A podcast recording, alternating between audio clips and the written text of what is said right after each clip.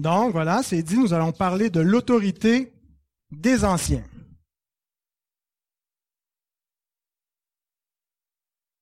Alors imaginez si euh, vous faisiez une visite dans euh, une usine où on fabrique des avions. Nous, c'est pas loin, on en a une ici à Mirabel.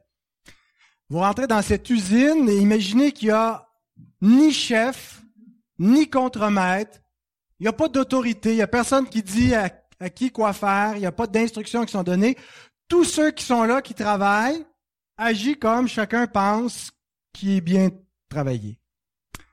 Est-ce que vous seriez prêt au sortir de, au bout de la, de la, de la, chaîne de fabrication, d'embarquer dans cet avion et de faire, euh, d'être les passagers pour faire le test de sa capacité de voler et d'atterrir.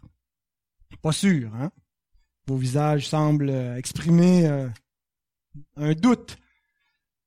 Imaginez entrer dans une famille où il n'y a pas d'autorité parentale, où une autorité n'est pas exercée. À quoi pourrait ressembler? On en voit parfois dans les centres d'achat des familles où il semble manquer un peu d'autorité parentale. Des parents qui répètent des menaces où les enfants savent très bien que c'est des menaces en l'air. On voit qu'est-ce que ça a l'air. Ça fait pas toujours des portraits euh, familiaux euh, qui sont euh, attrayants. Et l'Écriture dit que l'enfant qui, qui désobéit à ses parents fait honte à ses parents. Imaginez un pays sans structure d'autorité, sans gouvernement, sans force de l'ordre. À quoi ça ressemblerait? Et quand on l'imagine, c'est là où on réalise que l'anarchisme, c'est bien beau en théorie, mais c'est une théorie ridicule. Eh bien, il y a certaines personnes qui rêvent d'une église sans structure, sans autorité, une église où on est libre, où c'est une fraternité pure, euh, où il n'y a pas d'ordre, il n'y a pas d'autorité. Eh bien, c'est pas une église biblique. L'église qui est voulue par le Seigneur est une église qui a été euh, organisée selon sa parole et établie avec des autorités. C'est un mot qui n'est pas très à la mode euh, pour toutes sortes de raisons. Et c'est important donc occasionnellement de revoir notre concept d'autorité pour pas le définir selon la mode du jour, pas le définir par opposition à des mauvais modèles, à des abus existants, mais définir notre conception de l'autorité à partir des Écritures saintes. Et pour ce faire, nous allons prendre trois textes qui nous parlent de l'autorité établie dans l'Église et de son fonctionnement.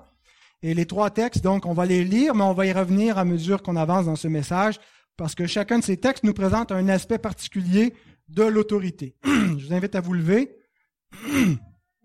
Et on va commencer avec Hébreu 13, verset 17. Obéissez à vos conducteurs et ayez pour eux de la déférence, car ils veillent sur vos âmes dont ils devront rendre compte. Qu'il en soit ainsi afin qu'ils le fassent avec joie, et non en gémissant, ce qui ne vous serait d'aucun avantage. Deuxième texte, 1 Pierre 5, verset 1 à 6. Voici les exhortations que j'adresse aux anciens qui sont parmi vous, moi, ancien comme eux, témoins des souffrances de Christ et participants de la gloire qui doit être manifestée. Paissez le troupeau de Dieu qui est sous votre garde, non par contrainte, mais volontairement, selon Dieu, non pour un gain sordide, mais avec dévouement, non comme dominant sur ceux qui vous sont échus en partage, mais en étant les modèles du troupeau. Et lorsque le souverain berger paraîtra, vous obtiendrez la couronne incorruptible de la gloire. De même, vous qui êtes jeunes, soyez soumis aux anciens. Et tous, dans vos rapports mutuels, revêtez-vous d'humilité, car Dieu résiste aux orgueilleux, mais il fait grâce aux humbles. Humiliez-vous donc sous la puissante main de Dieu, afin qu'il vous élève au temps convenable. Et finalement, 1 Timothée 5, 19 à 22. Ne reçois point d'accusation contre un ancien, si ce n'est sur la déposition de deux ou de trois témoins. Ceux qui pêchent, reprends-les devant tous, afin que les autres aussi éprouvent de la crainte. Je te conjure devant Dieu, devant Jésus-Christ et devant les anges élus d'observer ces choses sans prévention et de ne rien faire par faveur. N'impose les mains à personne avec précipitation et ne participe pas au péché d'autrui toi-même. Conserve-toi pur. Nous allons demander au Seigneur de nous accorder sa bénédiction sur sa bonne parole. Notre Père, notre Dieu, merci pour les Écritures saintes. Merci parce que tu les as préservées au fil des siècles et que tu as permis que nous puissions les posséder aujourd'hui, les étudier et de bénéficier de beaucoup de ressources, d'outils qui nous permettent de mieux comprendre ta parole, de sorte, Seigneur, qu'on n'a aucune excuse si on ne la comprend pas, Seigneur, parce qu'elle nous a été donnée avec plein de ressources. On te prie, néanmoins, Seigneur, de nous, de nous éclairer, de nous illuminer par ton Saint-Esprit, pour qu'en entendant ta parole prêchée, Seigneur, nous puissions comprendre la sagesse qu'elle renferme et les préceptes que nous devons mettre en pratique. Que cette Église puisse être bien fondée, qu'elle puisse respecter l'autorité que tu as établie et que l'autorité en place puisse être bien articulée selon ta parole, Seigneur. On te demande ces bénédictions au nom de Jésus. Amen.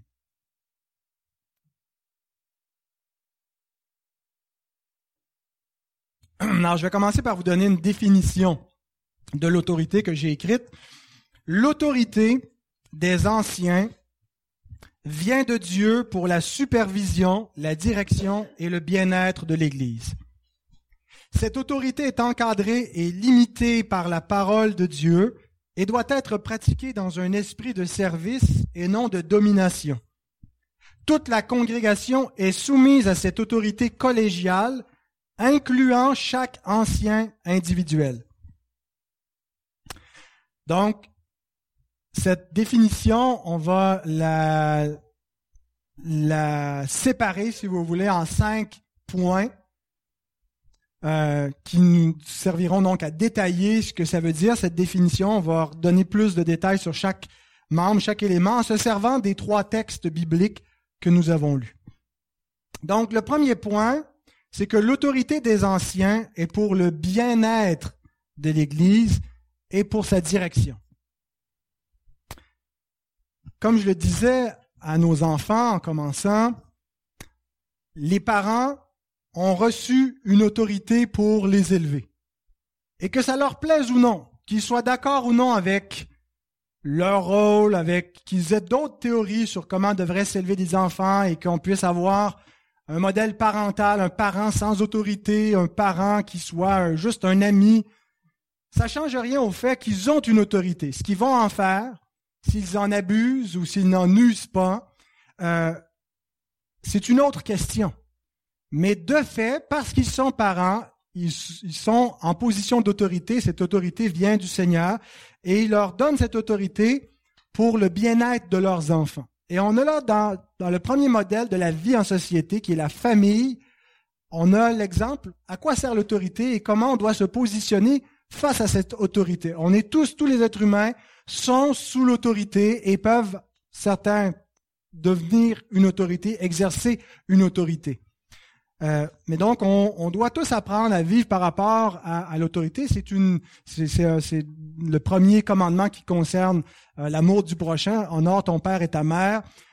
c'est apprendre à respecter l'autorité, apprendre à vivre en société par l'amour envers les parents. Et la joie de nos enfants dépend en grande partie de leur obéissance envers l'autorité que nous avons reçue comme parents. Et c'est pas juste la joie des parents, c'est aussi la joie des enfants, c'est aussi la joie des parents. Euh, les parents, des parents heureux, c'est des parents qui ont des enfants obéissants. Je parle dans leur rôle parental, dans, ce qui a, trait à la vie de famille, euh, des enfants qui rouspètent sans arrêt, des enfants rebelles, des enfants qui sont rebelles dans la petite enfance, qui deviennent rebelles à l'adolescence, euh, rendent la vie misérable à leurs parents. Jean nous dit dans sa troisième épître au verset 4, Je n'ai pas de plus grande joie que d'apprendre que mes enfants marchent dans la vérité. Bien sûr, ici, il ne parle pas de ses enfants dans la chair, on ne sait pas si j'en avais, il parle des chrétiens qu'il désigne comme ses petits-enfants, mais il reprend cette image de la famille. Mes petits-enfants, les croyants, sont comme des enfants. Pour moi, c'est ce que dit Jean, et ma plus grande joie, c'est de savoir qu'ils marchent dans la vérité. Et comme parents, c'est aussi la plus grande joie qu'on peut avoir, de voir que nos enfants fonctionnent bien, que nos enfants, si on est des, des parents croyants, qui deviennent des croyants eux-mêmes. Mais l'inverse est malheureusement vrai. Il n'y a rien qui rend plus misérable que des enfants rebelles, et eux-mêmes, on n'a jamais vu d'enfants rebelles et heureux. Et on ne voit pas non plus de parents d'enfants rebelles et heureux dans leur rôle de parents. On a, l'habitude, Caroline et moi, de lire, euh, euh, d'essayer de, transmettre l'amour de la lecture à nos enfants en leur faisant de la lecture. On leur lit la parole de Dieu, mais on leur lit aussi toutes sortes de livres. On a lu les aventures de Tom Sawyer, on a lu les bons gros géants, mais là on est en train de lire ce qui est le, le, favori jusqu'à présent dans notre famille, les aventures de Pinocchio. Et vraiment, je vous le recommande, c'est excellent. Euh, ça, reflète beaucoup la sagesse qu'on retrouve dans les proverbes. J'aimerais vous citer une des premières répliques du grillon qui parle à, à, à Pinocchio dans l'ouverture du livre. Il dit malheur, malheur aux enfants qui se révoltent contre leurs parents et abandonnent par caprice la maison paternelle. Jamais ils ne trouveront le bien en ce monde et tôt ou tard, ils s'en repentiront amèrement. J'ai constaté cette, cette, parole, en fait, c'est dit ici par Carlo Collodi, l'auteur de Pinocchio, mais c'est dans les proverbes qu'on retrouve aussi cette même, phrase. Et je l'ai constaté, je l'ai dit souvent euh, ici quand j'étais aumônier, euh, le lien entre la délinquance et la petite enfance les enfants qui n'ont pas appris à obéir étant enfants, qui n'ont pas appris à respecter l'autorité parentale, euh, et souvent parce qu'ils ont eu de mauvais parents, eh bien, euh, ça a des répercussions jusque dans leur vie adulte. Il y a un lien à faire entre la criminalité et la petite enfance. Et ce même principe s'applique aussi à la relation de brebis, de, brebis pardon, et de berger. La relation du bien-être du bien-être social, du bien-être dans nos relations, du bien-être dans une communauté. On est une église. Et il n'y aura pas une église heureuse, une église en santé, où il n'y a pas une structure avec une autorité qui est saine, qui s'exerce bien et qui est respectée, qui est honorée, estimée. Vous n'entrerez jamais dans une famille où des parents sont méprisés par leurs enfants et vous avez une famille unie, heureuse, où les liens sont harmonieux. Et vous ne verrez pas une église non plus où il y a de l'amour fraternel, où il y a un esprit de service, où il n'y a pas ce respect envers l'autorité. Alors si on relit le verset, le premier qu'on a lu, Hébreu 13, 17, et vous pouvez tourner si vous suivez dans vos Bibles en même temps, parce que quand je cite d'autres textes, ça vous permet de rester sur le texte principal et de remarquer certains, euh, certains points sur lesquels je vais attirer votre attention.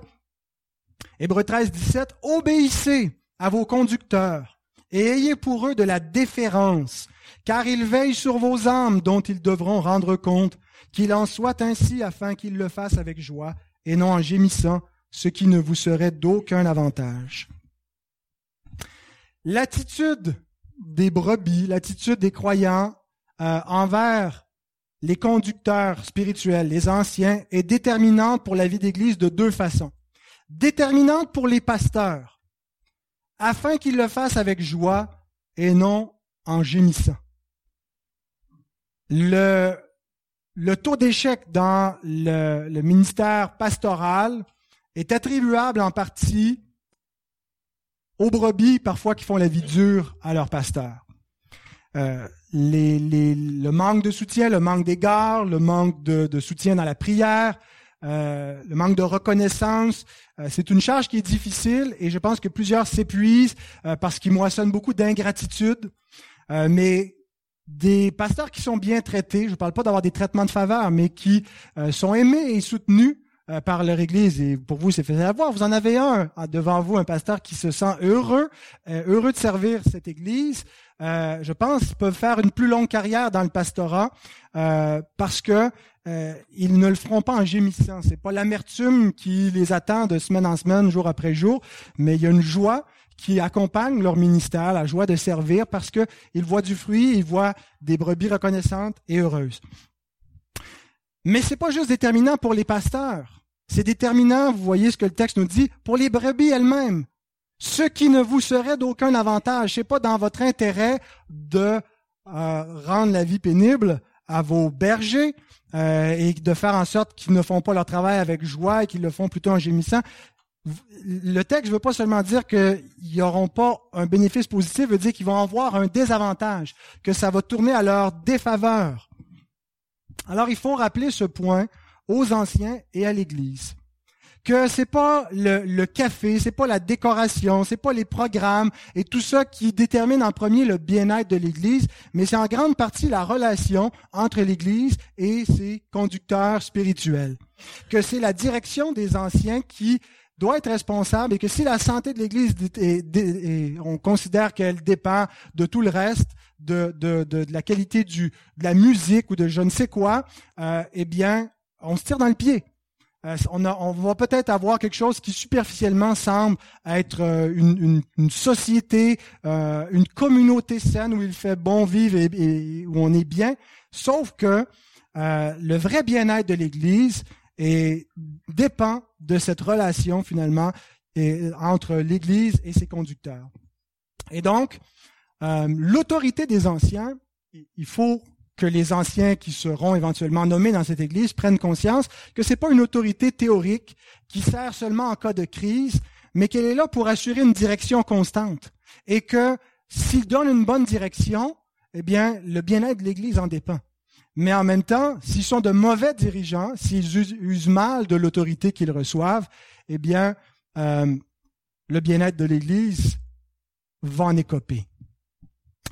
Le texte nous dit que les conducteurs sont là pour veiller. Et on a un beau mot, euh, c'est le verbe euh, agrupneo, qui veut dire se priver de sommeil, s'empêcher de s'endormir. Comme le berger qui, la nuit, euh, doit veiller sur le troupeau, les brebis dorment, les brebis se reposent, et lui doit rester réveillé. Le berger peut pas s'endormir parce que s'il s'endort, c'est là que les loups vont venir.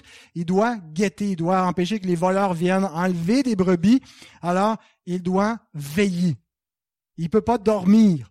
Et il y a un mot semblable, le mot agrupnia, qui veut dire insomnie en grec. Donc, l'Église doit nous garder réveillés. C'est-à-dire que, que se priver de sommeil et faire de l'insomnie par moment, par préoccupation pour les brebis, c'est le rôle des bergers. Si on, dort toujours sur nos deux oreilles et qu'on n'a pas d'inquiétude et de préoccupation pour veiller sur le troupeau, ben on ne devrait pas confier l'autorité à un tel homme. Quelqu'un qui ne se met pas en peine, qui, euh, ne, qui, ne cherche pas le bien-être de l'Église et qui ne se prive pas de son propre confort et de, sommeil, euh, veiller donc, ne devrait pas exercer l'autorité. La santé de l'Église est en grande partie déterminée par la santé de l'autorité. Et cette autorité, elle doit être exercée par des gens qui ont à cœur le bien-être de l'Église, qui aiment l'Église. Et donc, si c'est vrai pour la famille, si c'est vrai dans la société en général, c'est vrai également pour l'Église. Donc voilà pour le premier principe. L'autorité des anciens est pour le bien-être de l'Église et pour assurer sa direction. Ce pas les brebis qui se dirigent toutes seules, elles ont besoin d'être dirigées par, des, par un berger, par le Christ, et qui établit pour concrètement diriger son peuple des sous-bergers. Deuxième principe, l'autorité des anciens vient de Dieu. Ça a toujours l'air grave quand on le dit comme ça, euh, surtout quand on est celui qui prétend posséder cette autorité. Écoutez, je parle au nom de Dieu, écoutez-moi. Euh, parce qu'on voit aussi beaucoup d'abus.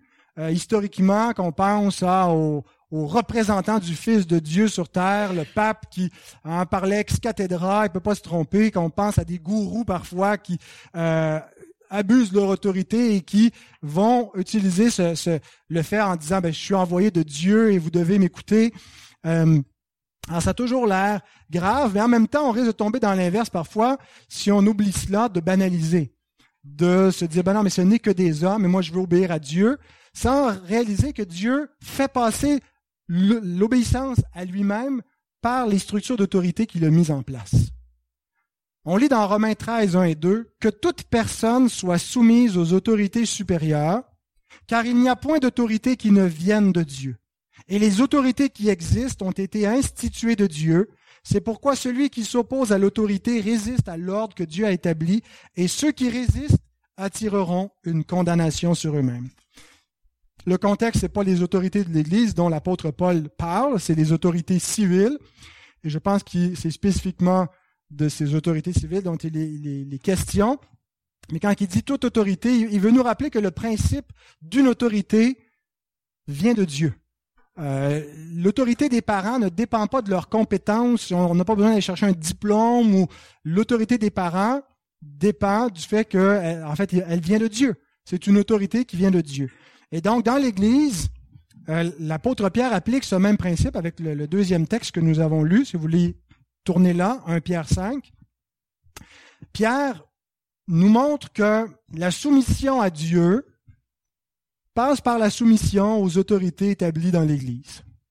C'est pas qu'on peut pas être directement soumis à Dieu. Bien sûr qu'on est directement soumis à Dieu, mais on peut pas se dire soumis à Dieu tout en contestant ou en étant rebelle aux autorités en place. Dans la sphère civile, c'est la même chose. Dieu n'approuve pas les rébellions. Dieu n'approuve pas, on ne peut pas être soumis à Dieu tout en transgressant la loi ou l'ordre public. Et même quand c'est des autorités qui parfois peuvent être abusives, elles, demeuraient légitimes. Et donc, on va voir qu'est-ce qu'il y en a avec, avec des, anciens quand il y a des, des abus d'autorité, parce que leur autorité n'est pas illimitée, elle est limitée. Mais le point que je veux souligner, c'est que on se soumet à Dieu en se soumettant aux autorités établi par Dieu. Et il le dit au verset 5 et 6. De même, vous qui êtes jeunes, soyez soumis aux anciens. Et tous, dans vos rapports mutuels, revêtez-vous d'humilité, car Dieu résiste aux orgueilleux, mais il fait grâce aux humbles. Humiliez-vous donc sous la main puissante de Dieu, ou sous la puissante main de Dieu, afin qu'il vous élève au temps convenable.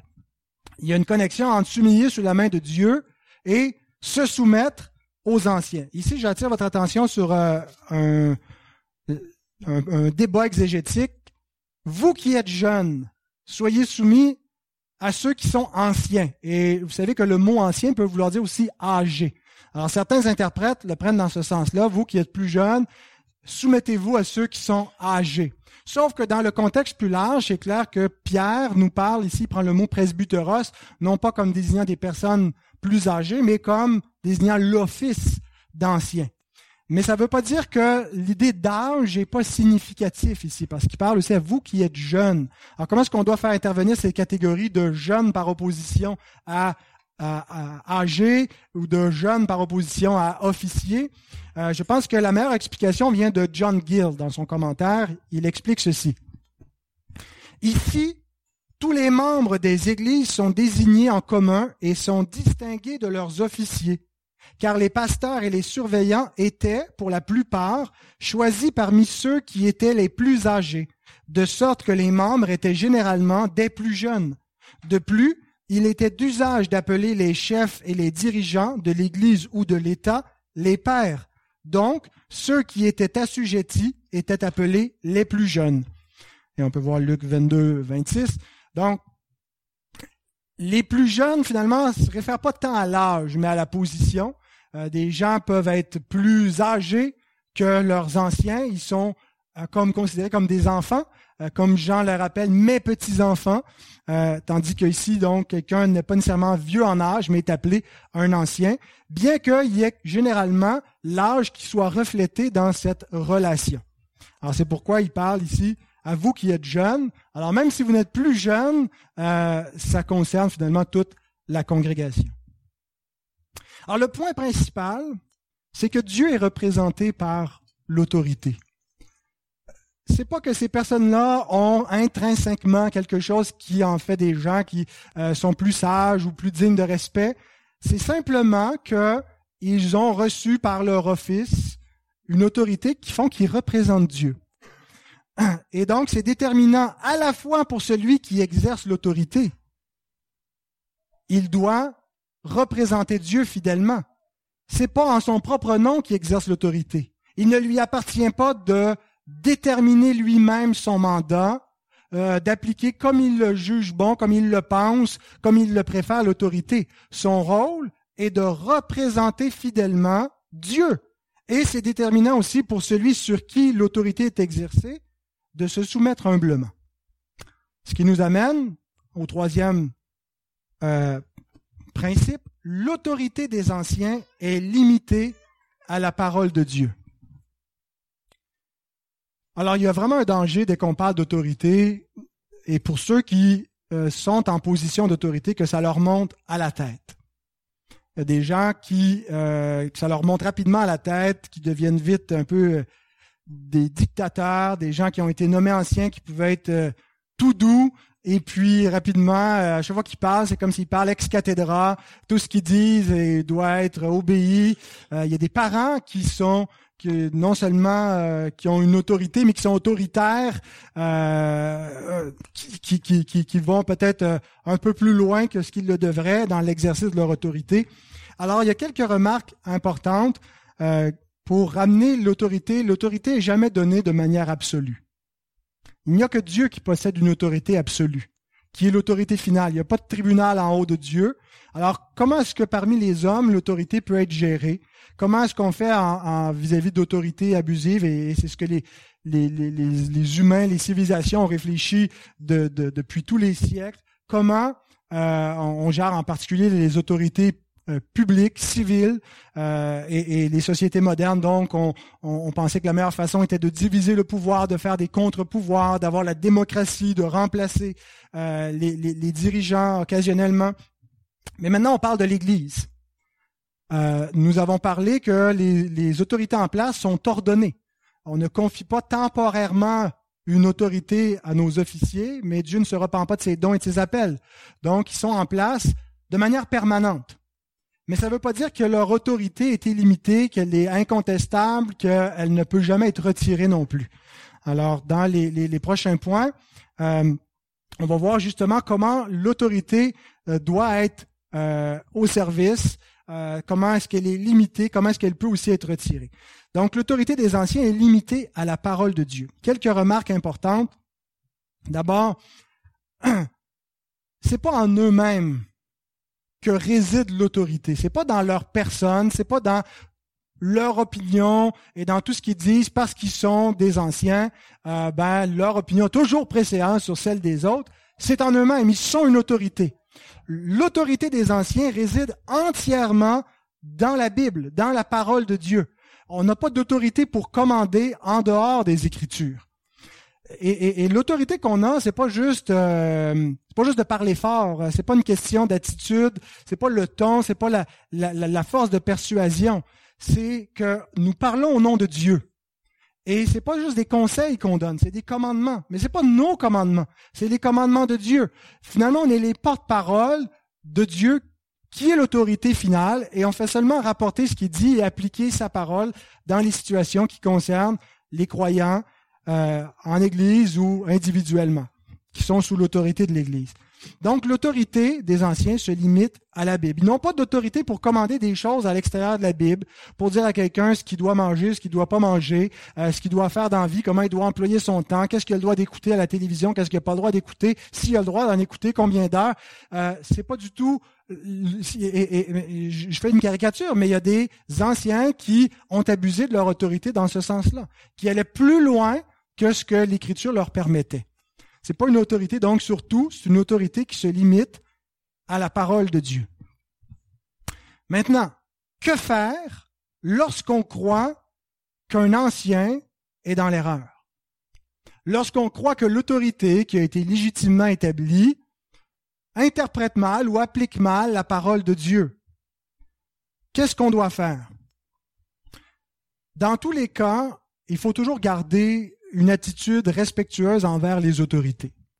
Euh, c'est ce qui était enseigné. On voit l'exemple des apôtres qui vont être persécutés par des autorités malveillantes. On voit notre Seigneur lui-même qui a été mis à mort par des autorités abusives.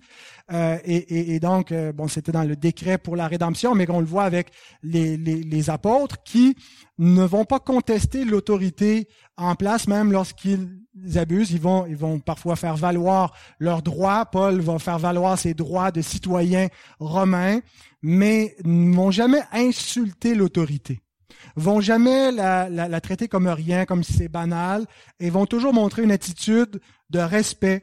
Euh, et c'est ce qui est commandé aussi, par exemple, aux femmes qui sont mariées avec des maris euh, non croyants, avec un mari non croyant. Euh, il y a toute la difficulté, donc comment une femme peut euh, montrer une soumission et un respect envers son mari quand il ne dirige pas selon Dieu, et donc elle ne pourra pas toujours faire sa volonté, parce que la volonté de son mari, dans certains cas, va s'opposer à la volonté de Dieu, mais elle doit toujours montrer cette attitude euh, réservée, respectueuse, et si elle doit désobéir, euh, ça doit se faire euh, non pas avec le point levé en, en, résistant de manière belliqueuse, mais humblement, avec douceur et en expliquant pourquoi elle doit plutôt obéir à Dieu et soumettre sa conscience à Dieu seul. Alors dans l'Église, il y a un peu la même chose. Les anciens sont pas infaillibles. Ils peuvent se tromper. Cependant, euh, notre premier réflexe, c'est toujours de penser qu'on a raison soi-même, n'est-ce pas? Et, quand on est convaincu, parfois, on ne veut pas se remettre en question. Et, et, parfois, dans notre refus de se remettre en question, de, de, de et, on accuse finalement l'autorité en place d'être dans l'erreur, c'est pas moi qui peux être possiblement dans l'erreur, bien on pêche en résistant à l'autorité parce que parfois on peut penser que c'est les anciens ou un ancien qui est dans l'erreur, alors que ce qui nous dit est parfaitement légitime, et c'est soi-même, euh, c'est soi-même qui est dans l'erreur, et on devrait donc euh, s'examiner. Alors, il y a une place pour résister à l'autorité, pour euh, contester des décisions, mais ça doit jamais être fait, ça doit jamais être notre premier réflexe. Notre premier réflexe doit toujours être d'examiner notre position, d'examiner notre attitude, d'examiner euh, la décision qui peut être prise ou l'enseignement qui est donné et se dire est-ce que c'est pas moi qui serais dans le tort?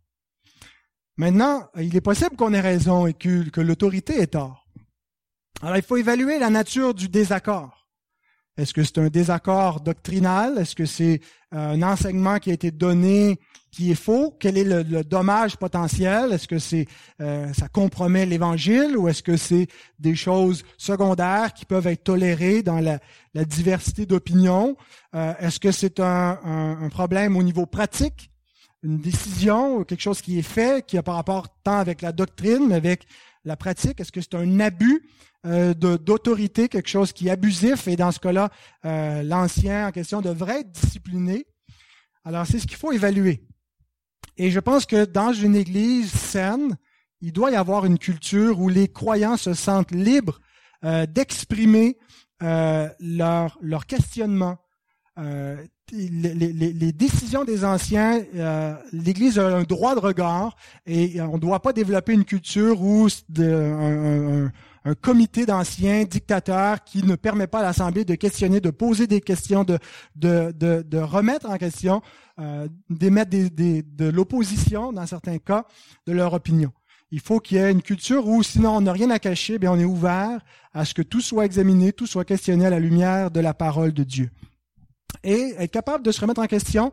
Euh, c'est très simple pour des parents par moment de s'excuser auprès de leurs enfants euh, de, de, de, de, réactions, des excès de colère ou de mauvaises décisions qu'ils ont pu prendre, de dire qu'ils ont euh, eu tort. Ça ne vient pas les discréditer et, enlever complètement leur autorité parentale. Au contraire, ça leur donne le bon exemple, la bonne attitude à avoir, euh, qu'on doit se repentir quand, on est dans l'erreur. Et les anciens, donc, devraient être capables de faire la même chose euh, lorsqu'ils ils agissent mal, lorsqu'ils se trompent.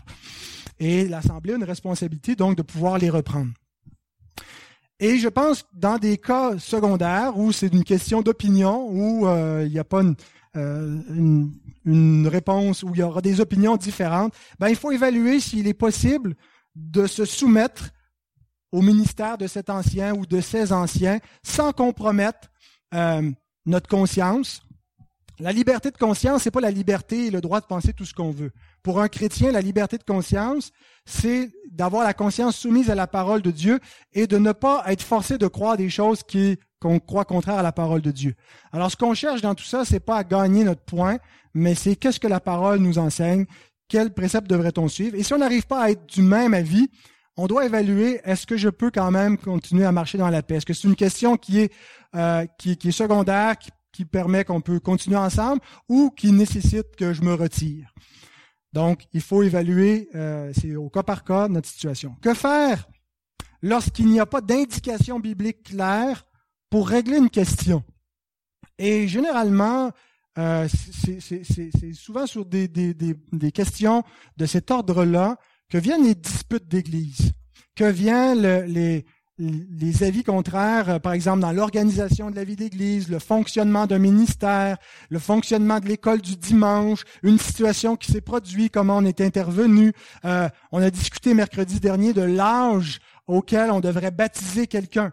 Il y a certainement des opinions diverses chez des églises qui ont mis dans leur constitution qu'avant 18 ans, euh, quelqu'un ne peut pas être baptisé. La Bible ne donne pas un âge exact pour baptiser euh, quelqu'un. Alors, euh, il y aura des opinions différentes. L'emploi de, des fonds de l'Église, la gestion du bâtiment, le budget. Alors, toutes ces questions-là, la Bible ne donne pas toujours des réponses exactes sur quoi faire, des situations ponctuelles qui arrivent. Et on a dans notre confession de foi un, un, précepte qui nous est donné au premier chapitre qui concerne la doctrine des Écritures et leur suffisance pour diriger toute chose, mais elle ajoute ceci au paragraphe 6. Certains aspects du culte de Dieu, donc des choses que j'ai énumérées, mais l'heure du culte, la durée du culte, tout cela, et, et du gouvernement de l'Église, commun aux activités et aux sociétés humaines, doivent être établis selon la lumière naturelle et la sagesse chrétienne dans le respect des principes généraux de la parole qui doivent toujours être observés. Donc, je dis que dans la mesure où les principes généraux de la parole de Dieu sont respectés, que la sagesse chrétienne est appliquée, les anciens ont, une autorité qui subsiste même en matière de décision où il n'y a pas un commandement explicite de la parole de Dieu. C'est ça le rôle, de donner une direction à l'Église. Et à un moment donné, il y a des choses qui doivent être tranchées. Et euh, on ne doit pas finalement dire, ben là, vous n'avez pas l'autorité de faire cela parce que la parole de Dieu commande rien sur cet aspect-là. Euh, ils ont un rôle de diriger. Cependant, ça ne veut pas dire que les anciens doivent toujours tout diriger, tout décider tout seuls. Euh, il y a plusieurs des questions dans les exemples que j'ai énumérés qui pourront faire lieu de délibération de l'Église, de la congrégation, qui peuvent être votées par l'Assemblée parce que le pouvoir et l'autorité résident ultimement dans la congrégation, c'est elle qui possède le pouvoir des clés. Donc voilà comment l'autorité des anciens est limitée par la parole de Dieu et à la parole de Dieu, comment est-ce qu'il devrait s'appliquer en dehors des circonstances où la parole n'est pas claire ou n'a pas quelque chose d'explicite à nous dire, et comment faire lorsqu'on pense qu'un ancien ou des anciens peuvent euh, mal interpréter ou être dans l'erreur par rapport à la parole de Dieu? Quatrième principe, l'autorité des anciens est pour servir et non pour dominer. On est toujours avec Pierre, c'est lui qui le dit le plus clairement. Paissez le troupeau de Dieu qui est sous votre garde, non par contrainte, mais volontairement, selon Dieu, non pour un gain sordide, mais avec dévouement, non comme dominant sur ceux qui vous sont échus en partage, mais en étant les modèles du troupeau. Notre tendance pécheresse, c'est parfois d'abuser de l'autorité. Même dans les choses légitimes, euh, d'avoir une attitude qui, qui, montre trop de sévérité, un ton qui euh, peut être euh, qui manque de douceur. Et Pierre rappelle les dispositions qui doivent habiter le cœur de ceux qui ont reçu l'autorité dans l'Église. Il nous montre quelles doivent être leurs motivations et l'attitude qui doit caractériser les anciens. L'expression qu'il emploie, ceux qui sont sous votre garde et ceux qui vous sont échus en partage, euh, réfère peut-être à la pratique que le, le troupeau, la congrégation, si était nombreuse, pouvait être redistribué et attribué à des anciens spécifiques. J'en ai déjà parlé. Euh, je pense que c'est une bonne pratique que les anciens aient pas juste en commun la supervision de l'ensemble de l'Église, mais qu'ils reçoivent en partage des, des, des, des, membres à visiter, à superviser, bien qu'en commun, ils supervisent l'ensemble de l'Église. Mais Paul, euh, Pierre nous rappelle avec trois contrastes ce qu'ils ne doivent pas faire et ce qu'ils doivent faire comme anciens. C'est pas par contrainte. C'est pas juste le, sentiment de la contrainte qui doit les amener à, à, à le troupeau, à se prendre soin de l'Église, mais c'est vraiment le dévouement, volontairement. C'est pas pour un gain sordide. Et l'expression veut dire un gain honteux. Et cette idée d'avarice, cette idée d'être motivé par euh, ce que ça va nous rapporter, donc ceux entre autres qui étaient rémunérés, les anciens euh, qui étaient euh, qui recevaient une rémunération pour leur travail, mais dit avec dévouement. C'est pas c'est pas donc ce que ça nous rapporte à nous, mais c'est en donnant. Hein, il y a plus de, de, de joie à donner qu'à recevoir. Et c'est pas en dominant. Et c'est la, la, la, la, troisième le troisième de ces contrastes qui est important euh, pour le point que je veux souligner, c'est pas avec un esprit dominateur, avec une attitude écrasante, euh, belliqueuse, qui, qui, qui, qui, qui dicte aux gens ce qu'ils doivent faire, mais c'est en étant les modèles. C'est d'abord par l'exemple qu'on dirige. Avant de vouloir diriger par la parole, il faut être des modèles. Et le mot modèle, c'est le mot euh, tupos au singulier, tupoi au pluriel, qui a donné type. Quand, la, quand on parle de la typologie, quand on dit il y a des types de Christ, ben c'est le mot tupos en grec qui veut dire modèle. Donc on doit être les modèles. Et, le modèle, entre autres, qu'on doit reproduire, c'est celui euh, de Christ. Euh, il dit de même, on doit nous se soumettre au souverain berger et, euh, et, apprendre à se soumettre à lui et lui obéir. Et en faisant cela, on est les modèles du troupeau. Et notre relation avec le troupeau euh, reflète finalement la relation que les brebis devraient avoir avec le souverain berger. Christ dit, lorsque ses disciples se disputaient entre eux, chemin faisant vers Jérusalem, à savoir qui était le plus grand. Qui allait assis à la droite et à la gauche de Jésus? Parce que là, on s'en va vers la capitale. Il va bientôt établir son royaume. Le Seigneur va manifester sa gloire. Alors, à qui sera donné le privilège d'être à sa droite et à sa gauche? Alors, Jésus les arrête, il les appelle et leur dit dans Matthieu 20, 25 à 26, Vous savez que les chefs des nations les tyrannisent et que les grands les asservissent. Il n'en sera pas de même au milieu de vous, mais quiconque veut être grand parmi vous, qu'il soit votre serviteur. Il s'apprête à établir son royaume, en effet. Les disciples s'imaginaient un royaume politique terrestre, mais Jésus établit d'abord un royaume spirituel.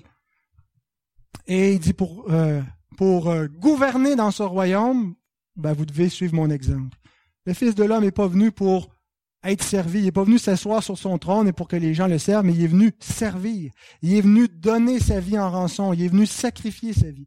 Et on a le, grand principe ici qui sert à toutes les autorités qui, existent dans toutes les sphères. L'autorité est pour servir et non pour être servi. L'autorité des parents sert pas pour que les enfants deviennent des esclaves. On a une autorité sur nos enfants, on leur, on leur dicte leur vie quand ils sont petits, puis à mesure qu'ils prennent d'autonomie, on, devient un peu plus des conseillers, mais on a une autorité sur eux, pas pour que nos enfants soient à notre service. C'est bien plus nous qui sommes les esclaves de nos enfants. On est à leur service, on se lève la nuit, on travaille pour eux, on, on, on pourvoit tous leurs besoins, on les sert. Mais pour les servir, on a une autorité.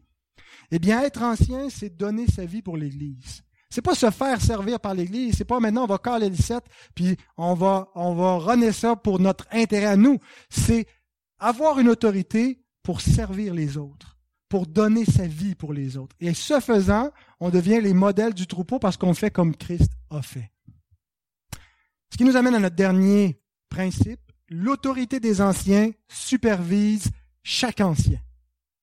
Il n'y a pas d'immunité parlementaire pour les anciens comme on voit euh, dans le, pour nos parlementaires, ils sont protégés, puis il y a des raisons pour cela, puis c'est, correct euh, que ce qu'ils disent dans la, la, Chambre, dans le Parlement, peut pas être employé, peut pas être, peuvent pas être poursuivis pour ces choses-là. Ils ont une, une immunité parlementaire qui est limitée dans leur fonction à certains euh, moments.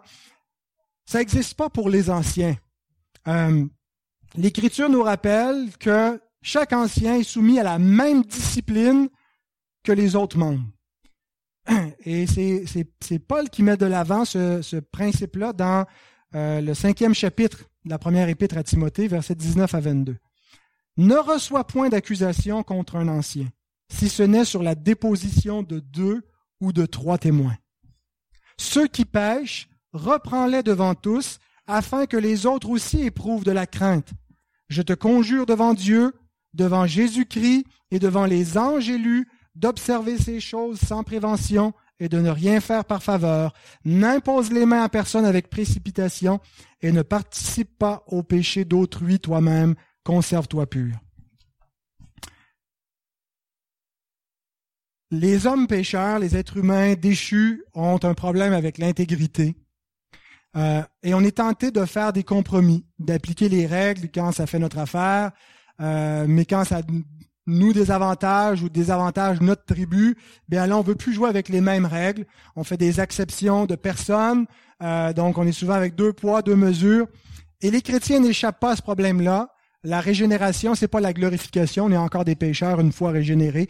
On a le Saint-Esprit, on est né de nouveau, mais on a encore notre vieille nature qui se, se montre le bout du nez parfois.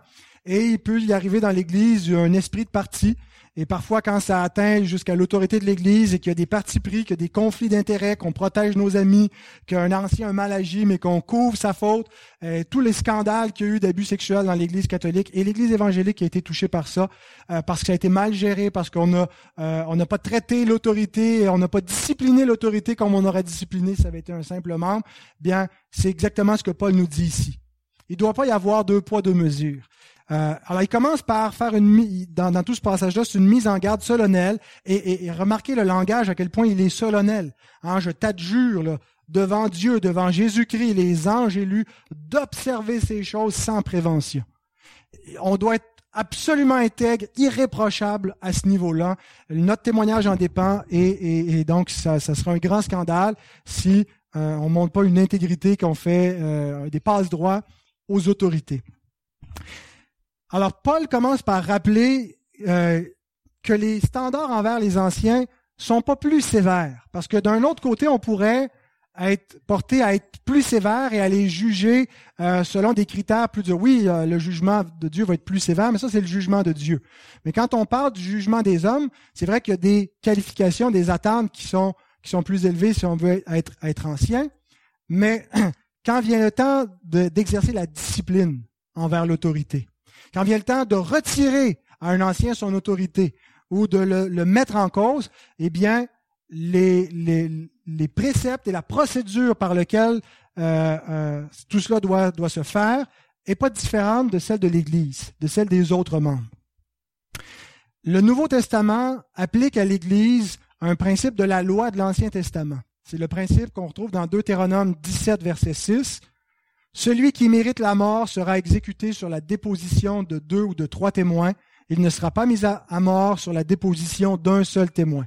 Même chose dans Deutéronome 19, 15. Un seul témoin ne suffira pas contre un homme pour constater un crime ou un péché, quel qu'il soit. Un fait ne pourra s'établir que sur la déposition de deux ou de trois témoins. L'Église n'est pas une théocratie, on ne met pas à mort nos membres fautifs. Cependant, il y a quelque chose de plus sérieux encore que d'être mis à mort. C'est d'être excommunié de l'Église.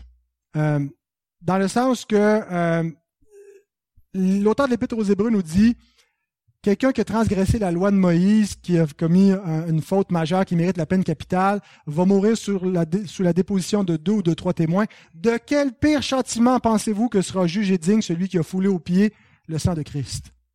Qu'est-ce qui peut être pire encore? Eh bien, c'est, la seconde mort. Et c'est pas l'Église ultimement qui va l'appliquer, c'est, Christ, c'est lui le juge final, mais l'Église, c'est elle qui sur terre prononce déjà un verdict. Elle déclare, en donnant la bénédiction à ceux qui sont en son sein, elle va lier et délier. Euh, et, en cela, elle exerce le pouvoir des clés. Euh, et donc, on a tous cette procédure-là dans Matthieu 18. On va y arriver éventuellement dans notre euh, exposition dans Matthieu. Dans quelques semaines, on reprend Matthieu. Mais Donc Jésus prend ce principe de la loi de Moïse qu'on ne peut pas mettre en accusation, on ne peut pas faire un procès à quelqu'un sur la base d'un seul témoin. Il doit y avoir un examen qui est fait, il doit y avoir deux ou trois témoins. Et Paul prend ce même principe qui est appliqué aux membres dans Matthieu 18, aux membres de l'Église, et l'applique aux anciens dans 1 Timothée 5 il n'y a pas de mesure disciplinaire spéciale pour les anciens. Quand on lit ne reçoit pas d'accusation contre un ancien, on peut avoir l'impression, ah, c'est ça, eux, ils ont, un, privilège particulier, ils peuvent pas être accusés. Si ce n'est sur la déposition de deux ou de trois témoins. Mais on pourrait lire, ne reçoit pas d'accusation contre qui que ce soit dans l'Église du Seigneur, si ce n'est sur la déposition de deux ou de trois témoins. Paul applique la même règle qui est valable pour tous aux anciens. Euh, il n'y a pas de discipline, il n'y a pas d'excommunication, il n'y a pas de procès parce que l'Église est appelée à faire des procès euh, internes. On ne parle pas d'un procès euh, juridique, mais d'un procès ecclésial par moment, dans un litige. Et plutôt que d'aller plaider devant des infidèles, on doit trouver des hommes justes devant lesquels les croyants peuvent plaider leur cause. Et donc, deux ou trois témoins, euh, ça peut nous donner l'impression, ben là, tu sais, si quelqu'un, un ancien aurait mal agi, aurait abusé de son autorité, et qu'il y avait une seule personne, euh, c'est un problème. Donc, euh, il faut absolument qu'il y ait deux ou trois témoins. euh, qu'est-ce que ça veut dire l'expression deux ou trois témoins Ça peut, le fait peut être corroboré par plus d'une personne, mais s'il y a un seul témoin, ce que ça veut dire, c'est que le, le fait qui est reproché doit être examiné par un conseil, par minimalement deux ou trois témoins. Alors, c'est pas que s'il n'y a pas eu deux ou trois témoins visuels qui ont vu l'affaire, il ne peut pas y avoir d'accusation qui soit portée. Alors, on a un principe ici, c'est que la congrégation est responsable de surveiller ses officiers. La congrégation ne fait pas juste subir ses officiers. Elle doit, euh, les, les, responsables de les examiner et quand ils sont fautifs, de les reprendre. Elle ne doit pas fermer les yeux. Et si elle a de mauvais anciens, si elle a des anciens qui font pas leur job, qui prêchent pas la parole de Dieu, qui abusent, qui disent des faussetés, la congrégation ne doit pas rester passive. Elle doit prendre des mesures, elle doit protester, elle doit plaider, elle doit inciter pour qu'il y ait quelque chose qui soit fait. Comme il ne doit pas y avoir de l'abus de la part des anciens, puis qu'on n'est pas des chiens de garde, ben la, congrégation doit aussi le faire dans une attitude euh, fraternelle et, bienveillante et aimante, mais elle doit aussi veiller et veiller sur ses officiers. Terminons rapidement avec les, quelques remarques sur ce texte. Ceux qui pêchent, c'est pas juste dès qu'une personne a péché, il doit être repris devant tous ou être excommunié mais le, le, verset, le verbe plutôt, est conjugué euh, dans une forme qui montre ceux qui continuent de pécher. Ceux qui continuent de pécher, c'est-à-dire ceux qui euh, persistent dans leur péché, ou ceux qui, si c'est un péché ponctuel, s'il y a eu un abus une fois, euh, et qui ne se repentent pas. Ceux qui restent dans cet état-là, coupables, reprends-les devant tous. Ce que ça veut dire, c'est que c'est pas en catimini. Les disciplines d'église doivent pas se faire en secret. Et on vous annonce qu'un ancien a été enlevé ou que euh, un membre a été retiré et on ne donne pas plus d'explications. La discipline d'église est publique, comme la justice civile est publique. Donc, devant tous, euh, dans le but que les autres aient de la crainte, que les autres aussi éprouvent la crainte, la discipline, c'est pas quelque chose de trivial, c'est quelque chose qui doit susciter la crainte, comme hein, un procès, un tribunal suscite la crainte. Eh bien, euh, la discipline d'Église, on doit réaliser que l'Église c'est un lieu saint, que c'est le temple du Dieu vivant, et que euh, on doit avoir cette révérence, ce respect. Alors, s'il n'y a aucune discipline, les gens n'auront pas du respect, mais du mépris pour l'Église, puis ils vont faire ce qu'ils veulent. Mais si on veut qu'il y ait du respect, qu'on considère que c'est une maison sainte, c'est la, famille de Dieu, ben l'Église doit impérativement appliquer une discipline quand c'est nécessaire et maintenir constamment la discipline, c'est-à-dire que les membres sont soumis à une vie d'obéissance au Seigneur, incluant les officiers. Ils ne euh, sont pas au-dessus de la loi et des commandements de Dieu. Les autres en question, c'est d'une part les autres anciens, qui prennent exemple sur l'ancien qui pourrait être discipliné, mais toute la congrégation aussi. Et Paul prend ça encore dans le Deutéronome, chapitre 13, verset 11, après avoir appliqué les, mesures disciplinaires sous la déposition de deux ou de trois témoins, et que la personne a été mise à mort en Israël, il en sera ainsi afin que tout Israël entende et craigne et que l'on ne commette plus un acte aussi criminel au milieu de toi. Donc, c'est pas euh, notre pouvoir est encadré. L'Église n'a pas un pouvoir civil. Euh, quand l'Église historiquement a fait des procès qui ont mené à des exécutions, euh, a, pris les armes, c'était une erreur. Mais l'Église a le pouvoir d'excommunier de son sein ceux qui ne veulent pas obéir au Seigneur, ceux qui ne se repentent pas de leurs péchés. Ceux qui se repentent sont rétablis. et c'est ce, qui, ce que Paul termine en disant n'impose les mains à personne avec précipitation et ne participe pas au péché d'autrui. Imposer les mains, c'est le signe de reconnaissance et d'association qui est fait à l'ordination. Donc, on n'ordonne pas avec précipitation. On prend le temps d'examiner ceux qu'on va ordonner. Et quand il y a une accusation qui est faite sur ceux qui ont été ordonnés, euh, si, euh, si, ça s'avère, si les choses sont fondées euh, et qu'il y a une repentance, ben, la personne peut être introduite dépendamment de la gravité. Et c'est ce que veut dire ici, lui impose les mains, mais ne le fait pas avec précipitation parce qu'en imposant les mains, on s'associe, on dit cette personne-là, est en ordre et tout a été réglé et peut continuer son travail. Alors, il faut prendre le temps d'examiner. C'est ce que nous ferons. C'est pourquoi les anciens que vous allez mettre en nomination, ou plutôt les candidats, ils ne seront pas anciens immédiatement, que vous allez proposer, on va prendre une année pour les examiner avant de leur imposer les mains. Euh, alors, euh, je vous invite à, considérer ces choses-là. C'est sérieux. L'autorité qu'on confie à des gens, euh, c'est une autorité qui vient de Dieu. Alors, voilà. Terminons avec un mot de prière. Notre Seigneur, notre Dieu, merci pour ta parole qui nous enseigne qui est l'autorité suprême. Et notre Dieu, c'est une joie pour nous de se soumettre à toi. Lorsqu'on voulait diriger notre vie comme bon nous semblait, Seigneur, on n'était pas libre, mais esclave, on était esclave sous la tyrannie de notre propre péché, mais tu nous as affranchis pour qu'on devienne les esclaves de Christ. Et être esclave de Christ, c'est être libre, c'est être heureux. Et notre Dieu, nous voulons être tes serviteurs, et pour devenir de meilleurs serviteurs, nous voulons que tu établisses solidement ton autorité parmi nous, au travers de frères que tu appelles à être des ministres de ta parole, des serviteurs du corps de Christ dans cette Église. Notre Seigneur, merci pour euh, euh, ce, ton œuvre au milieu de nous et pour ceux que tu vas appeler. Et c'est au nom de Christ que nous te prions, notre chef. Amen.